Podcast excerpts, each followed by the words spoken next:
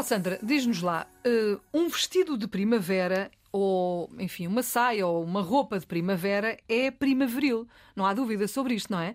Então, e um vestido de verão é o quê? Como é que devemos dizer?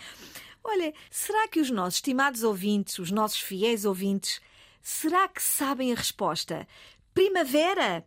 Primaveril. Outono, imaginem que é uma roupa de outono, outonal, inverno, invernal. E de verão, qual será? Será vera? Não, não, não, não, não, não. Surpreendam-se. O adjetivo de verão é estival, porque vem de estio. É um nome que significa verão, calor, calor, verão. Então, estival, E-S-T-I-V-A-L,